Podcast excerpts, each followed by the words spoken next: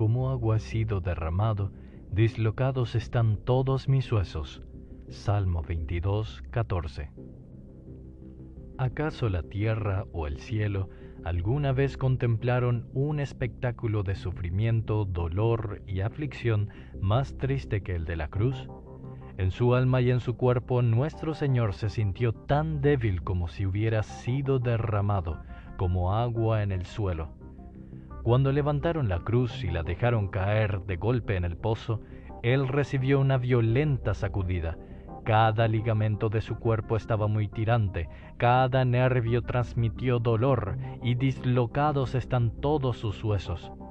Con la presión de su propio cuerpo que lo desgarraba el majestuoso sufriente, sintió una tensión creciente, segundo a segundo, durante aquellas seis largas horas.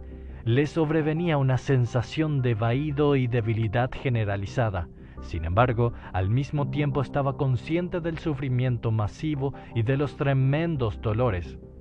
Cuando Daniel tuvo su gran visión, describió sus sensaciones de la siguiente manera.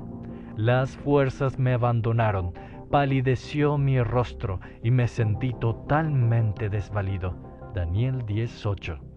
¿Cuánta más debilidad y sensación de desvanecimiento habrá experimentado el gran profeta cuando vio la espantosa visión de la ira de Dios y luego sintió que se derramaba sobre su propia alma?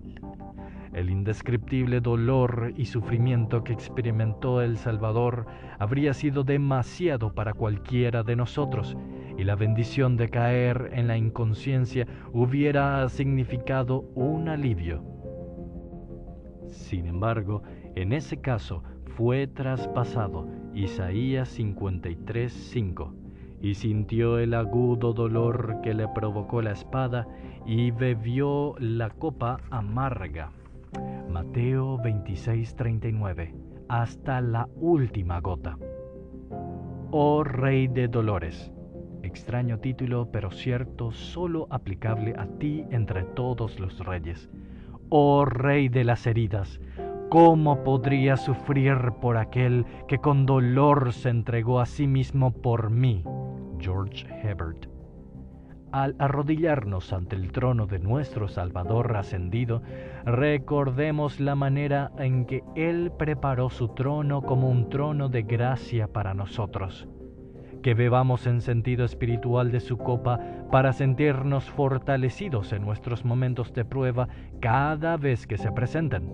Sufrió cada parte de su cuerpo físico y lo mismo debió suceder en el aspecto espiritual al igual que su cuerpo indemne emergió de tan grande sufrimiento y dolor a la indescriptible gloria y poder, emergerá su cuerpo espiritual del horno ardiente sin siquiera oler a humo.